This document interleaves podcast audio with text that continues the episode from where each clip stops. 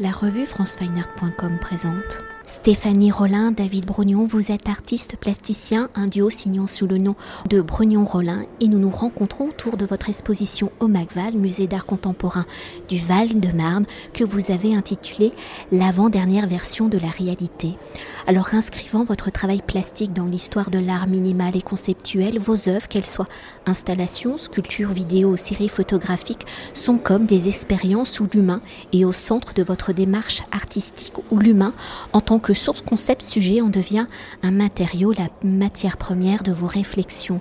Des réflexions que vous puisez dans les mécanismes de la société, des préoccupations sociales et politiques. Mais avant de découvrir vos œuvres, où les fils rouges de l'exposition sont une réflexion sur le temps, dont sa perception, sa relativité, son déroulement, ses liens à l'espace, mais aussi à l'enfermement à travers les addictions, les prisons, les îles, les territoires occupés, dans un premier temps, peut-on évoquer votre duo? Alors né respectivement en 1978 et 1980 donc en Belgique et au Luxembourg, vous formez le duo Brognon-Rollin en 2006. Alors dans une société où l'individualisme prime sur la communauté, élaborer une œuvre à travers deux regards, un regard commun que vous portez sur l'humain, ne me semble pas anodin. Alors comment est né votre duo, cette volonté de porter un regard commun sur le monde et comment l'humain y est devenu la matière principale de votre écriture plastique?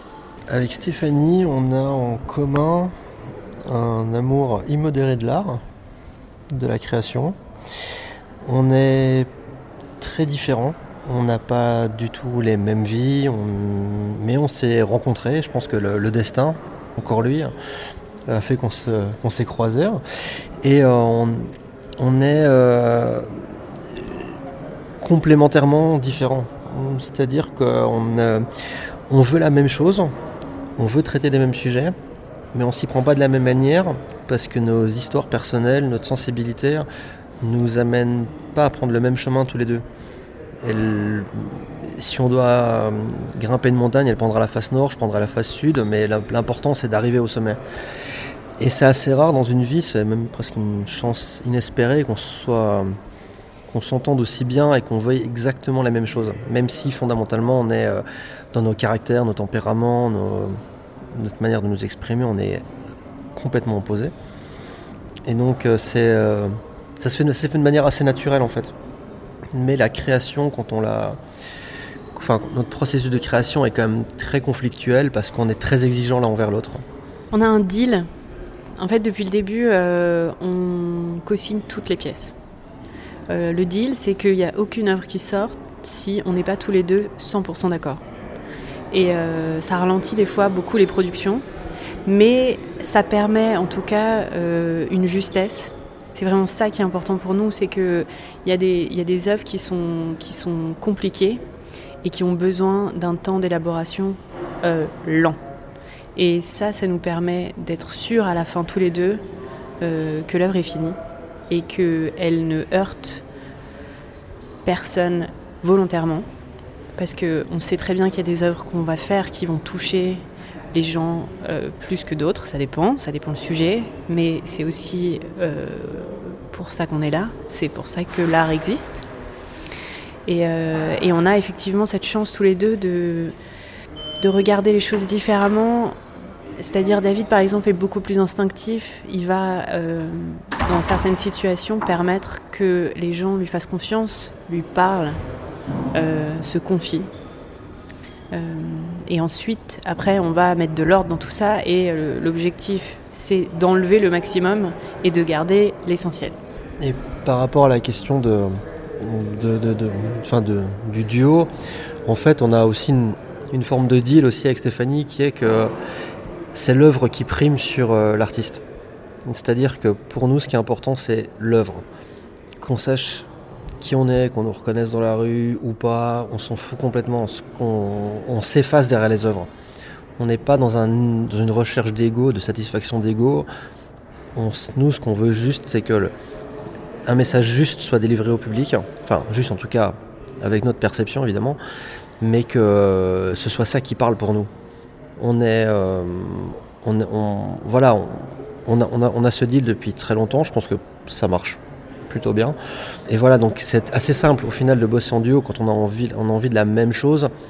et que, ce soit d'un point de vue professionnel, personnel, point de vue de l'image, de, ou de, ce que c'est, ce que les gens imaginent être un artiste, on s'affranchit de tout ça et on, définit nos propres codes qui sont la justesse de la pièce et les artistes après. Voilà, et on, vit très bien avec ça et je pense que c'est la manière la plus saine de faire des, des œuvres percutantes et justes. D'ailleurs, je rebondis quand vous dites que c'est l'œuvre qui prime. Vos œuvres sont généralement aussi collaboratifs. On a un vrai besoin d'aller à la rencontre des gens parce que le, on traite de sujets qui sont souvent très délicats, enfin qui nous touchent, mais des fois on n'a pas, pas toutes les données du problème et on va à la rencontre. Alors des fois c'est nous qui faisons le premier pas et qui allons rencontrer euh, des gens euh, dans des centres de shoot euh, à Luxembourg qui allons euh, en Israël rencontrer euh, certaines typologies de personnes, ou certains lieux, certains endroits particuliers. Euh, et on a besoin de comprendre. Parce que si on veut que la pièce soit juste, hein, il faut qu'on soit ni juge ni parti, mais qu'on soit, qu'on ait l'oreille attentive à ce, que les gens nous disent et considérant d'un autre côté qu'on doit le retranscrire au public d'une manière plastique. Donc on fait le grand écart entre les deux, mais ça nécessite quand même qu'on aille à la rencontre des gens, qu'on passe beaucoup de temps qu'on fasse preuve d'une empathie euh, énorme, avec des fois qui même physiquement nous bouffe et psychologiquement nous bouffe, tellement que c'est très compliqué, mais c'est nécessaire. Si on veut vraiment comprendre et la retranscrire de la manière la plus pertinente, on doit faire cet exercice. Et il y a d'autres œuvres qui sont collaboratives, parce que la situation le, le demande, euh, parce que l'aventure est beaucoup plus belle ensemble que juste dire voilà, euh, on a fait ça avec telle personne. Non, on l'a fait ensemble. Et ça revient à ce que je disais tout à l'heure c'est l'œuvre qui prime par rapport aux gens qui la font. Et euh, le cas de Caterpillar est un très bon exemple. On a co-signé tous ensemble. Et c'est une merveilleuse aventure. Et on, et on, continue, on continue à présenter cette pièce avec euh, les, ouvriers qui viennent réinstaller la pièce. Et on se revoit. Et c'est, des aventures humaines. Voilà. C'est pas des. Vous avez vu de quoi je suis capable. Voilà. Pour l'œuvre Caterpillar dont, David parle, euh, les, les, travailleurs, en fait, ils, ils avaient un peu du mal au début avec le concept mais maintenant, ils expliquent cette œuvre beaucoup mieux que nous. Donc ça, c'est là qu'on a réussi en fait. Ouais. C'est qu'ils sont capables vraiment d'exprimer de, de, de, le deuil, d'exprimer la résilience avec leur sculpture.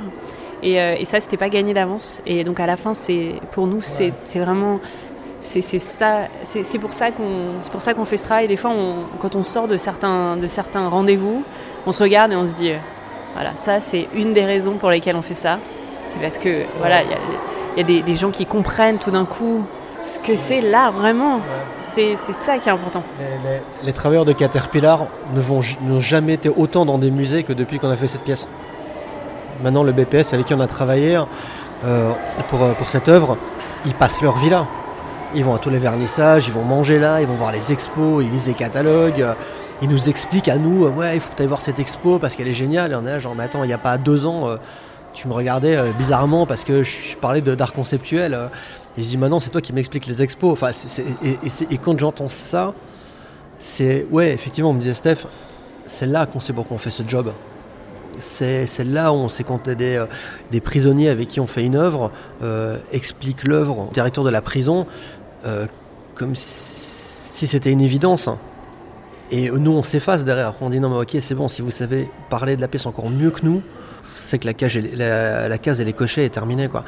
Et donc euh, voilà, et c'est ce genre d'épiphanie en fait. On, recherche les épiphanies parce qu'on ne considère pas que l'art est quelque chose d'égoïste.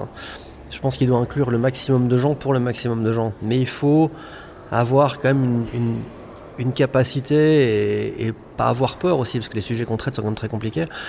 Il faut pas avoir peur d'aller vers l'autre, aller le prendre par l'oreille, il y revient, on a des trucs grands à faire et on peut, on peut faire des œuvres qui, qui te survivront et qui parleront de toi et pour les autres à d'autres gens.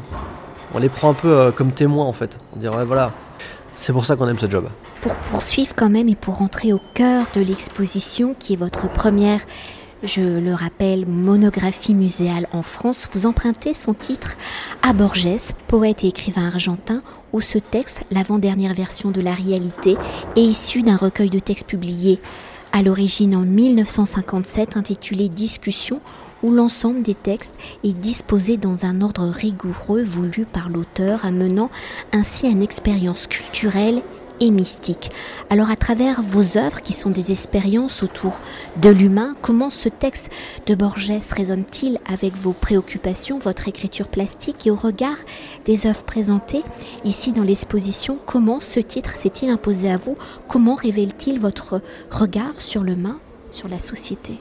Le titre de l'exposition, donc l'avant-dernière version de la réalité, c'est quelque chose qui nous a vraiment touchés. C'est pas le sujet de l'article, c'est vraiment cette phrase. Et euh, cette phrase, elle est évidemment euh, très ouverte et elle permet euh, une lecture, une, multitude de différentes lectures. Évidemment, on y voit des choses des fois différentes, mais je, peux éventuellement donner une version, ma version de cette avant-dernière version. C'est que on veut montrer qu'il existe plusieurs vérités, plusieurs réalités. Et qu'une fois qu'on a compris ça, s'ouvre pour voir ces différentes versions, on comprend cette exposition. Si on arrive avec des préjugés, si on pense tout savoir sur tous les sujets, eh bien, on passe à côté. L'idée de l'avant-dernière, ce qui est sublime chez Borges, bon, ça c'est pour ça qu'on va lui piquer ce titre, ça donne aussi une, idée de compte à rebours presque, puisqu'on parle de durée, de, temps dans cette exposition, on a l'impression d'arriver vers une dernière version. Donc, euh, y a-t-il une dernière version? On n'essaye pas de répondre à cette question, mais en tout cas, l'idée de la durée, elle rentre dans le titre, en plus de ces multiples vérités. L'expérience du temps, euh, en fait, on a, tous l'impression collectivement qu'on comprend le temps et que le temps est linéaire, alors que quand on s'arrête sur, sur certains détails ou certaines histoires, le temps est fragmenté, le temps est circulaire, euh, linéaire, décalé, euh, suspendu. Et en fait, nos œuvres sont des témoignages que dans des situations qu'on pense connaître, on n'a peut-être pas la bonne approche de la temporalité. Et donc du coup, ça remet, ça remet en question notre manière d'approcher des situations et notre, relation au temps et à, la société, qui, enfin, le temps qui gère la société, et qui en même temps, dans des espèces de, de, petites îles, de petits îlots comme ça, en fait, ont des temporalités bien personnelles ou, euh, ou, bien géographiques, où les choses se passent pas de la même manière que, on le vit pas de la même manière que nous. Et donc du coup, cette expo, effectivement, est un peu une espèce de témoignage, en tout cas de, de preuve que d'autres perception du temps existe sur une situation donnée. Et il est possible que, et j'espère que, que deux, enfin, deux ou trois visiteurs en voyant la même pièce n'auront pas la même perception parce que c'est impossible qu'ils aient la même perception. Et donc du coup on fait appel à, l'humilité de chacun et de considérer que personne n'a la vérité, et, mais qu'au moins euh, ils puissent accepter qu'il n'existe au moins, au moins une autre à côté, si pas plusieurs. Ce qui amènerait effectivement à peut-être l'avant-dernière. Et peut-être pour continuer hein, sur, euh, vous venez de l'évoquer, l'un des fils rouges de l'exposition à travers l'humain, vous interrogez donc la perception du temps, vous y explorez ces différentes valeurs. Alors peut-être quels sont ces temps abordés dans l'exposition et le temps étant une matière impalpable, hein, comment vos œuvres matérialisent-elles ces différents temps? L'expérience du temps et de la durée, effectivement, un fil rouge dans notre travail et on le retrouve de manière euh, automatique dans chacune, dans, chacune des pièces. La manière dont on travaille nous a prouvé et montré que différentes temporalités existent et c'est aussi là où on s'est dit non mais en fait euh, c'est là-dessus qu'on doit, qu'on doit travailler en fait, en, du réel, parce que le réel est quelque chose de sûr, de certain, que tout le monde connaît. Donc on prend le public un peu à son propre jeu, on dit ok, tu comprends cette situation, tu, tu, la, tu la visualises, et eh ben nous on va te prouver qu'en fait, si on te bouge un petit peu la tête, tu pourras voir les choses autrement. Et donc effectivement pour nous le temps il est, long, il est étiré, il est suspendu, il est fragmenté, éparpillé. Dans certaines œuvres, il est circulaire, comme dans, comme dans Caterpillar, où ça devient circulaire alors que c'est la fin d'une transmission qui, par essence, est linéaire. Euh, ça peut aller de, de, temps on continue par, par, par, le destin, par les lignes de destinée, où on sait que voilà, on se trouve à ce moment X du temps, mais que le reste est à venir. Le temps à rebours avec les photos de statues de, de, de main de personnages célèbres, le temps suspendu avec l'horloge voilà, on est, on, on est un peu des explorateurs du, temps, mais en s'accrochant au réel. Et c'est comme ça que, que le public, je pense, comprend le mieux. C'est quand on l'accroche par quelque chose qu'il croit connaître, on se dit ok, ça va, cette expérience-là te permettra de comprendre le reste. Donc on est un peu, ouais, c'est un peu un travail de comment d'arnaqueur quelque part, puisqu'en fait on, est, on, est, on, prend le public, on prend le public par quelque chose qu'il croit connaître, et en fait on lui prouve, on lui retourne le cerveau, on lui prouve que c'est pas vrai en fait. Voilà. Mais c'est une fine psychologie. Euh, je peux donner un exemple. L'œuvre 8 Square Meter Loneliness, c'est une, une, horloge en fait qui a été euh, conçue après une résidence dans un centre de détention euh, à Écrouve. Et elle, est, elle naît d'une phrase que David a entendue d'un détenu qui rentre dans sa cellule et qui lui dit Tu sais, quand, ma porte, quand la porte de ma cellule se ferme, j'ai mon temps à moi qui commence. Il sait que ce temps est différent de l'extérieur parce qu'il sait très bien que dehors tout continue et que lui en fait son temps est, arrêté. donc on s'est dit il fallait qu'on essaye de, rendre sensible cette phrase qu'on trouvait très forte euh, et, donc ça s'est matérialisé dans une horloge qui a un détecteur de mouvement et qui s'arrête quand vous êtes face à elle et qui une fois que vous avez quitté la pièce rattrape ce temps comme si vous n'aviez pas été là.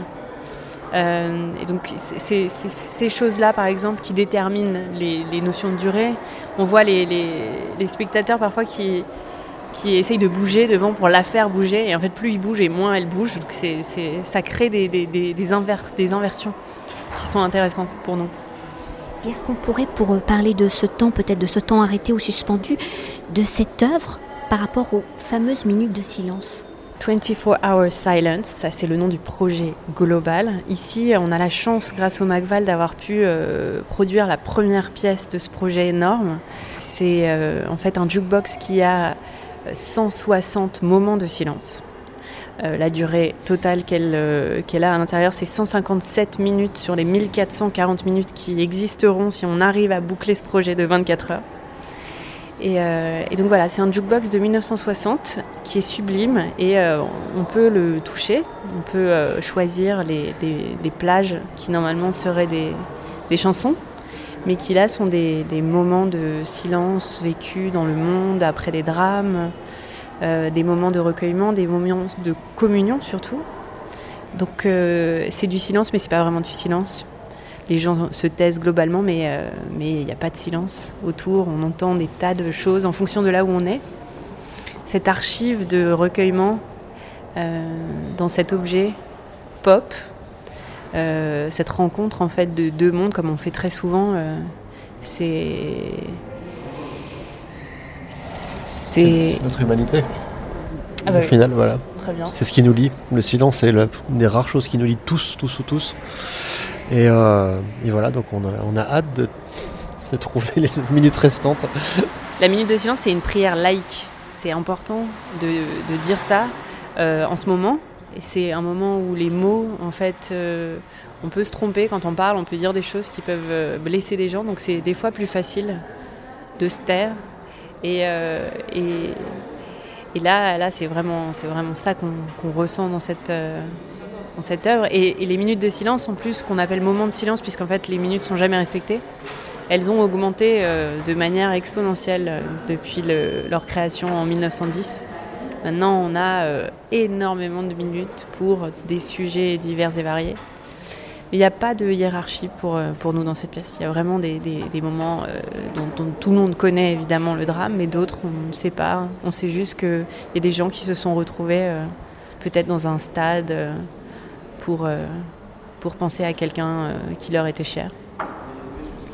Et peut-être une dernière chose hein, pour conclure notre entretien, une exposition étant un récit dans l'articulation des œuvres présentées, quel est justement le récit et l'histoire que nous raconte l'exposition, l'avant-dernière version de la réalité? L'exposition n'est pas pensée comme un parcours, mais plutôt comme un, comme un voyage, en fait, où on peut... Euh, au gré de, au gré de ses envies, euh, aller euh, soit euh, partir de soit à Jérusalem ou en passant par un voyage au creux de la main d'un toxicomane ou terminer sur une, sur une île avec deux personnes qui la décalquent à l'échelle 1. Il n'y a pas de... Voilà, c'est. C'est une, espèce de voyage en fait, hein, où chacun s'y retrouvera et chacun en, regardant une pièce et en se retournant, en en voit une autre, comprendra peut-être différemment la pièce qu'il regardait euh, trois secondes avant. Voilà, c'est un peu, c'est pas mystique, c'est pas initiatique, mais c'est un, voyage à travers euh, notre humanitaire. je pense, et la, manière dont chacun de nous consomme le temps ou le perçoit. Et je pense qu'après, en sortant de cette expo, il est quand même fortement probable qu'on voit peut-être plus vraiment les choses comme, comme elles l'ont comme on les pensait qu'elles étaient, puisqu'on se rend compte que chaque euh, réalité en fait euh, est comme un, est un coffre il faut le et quand on l'ouvre il y a encore une autre réalité dedans et, euh, et, donc voilà donc on donne un peu les clés, on dispose les coffres, on donne un peu les clés puis après c'est aux visiteurs de d'oser l'ouvrir et de découvrir ce qu'il y a dedans mais c'est n'est pas, une, pas une, une exposition où, le public doit suivre ce qu'on dit dans, le, dans, la, dans la manière dont il approche les pièces. C'est très ouvert, mais il faut que le public le soit aussi. Merci beaucoup. Merci à vous. Merci à toi. Cet entretien a été réalisé par franceweiner.com.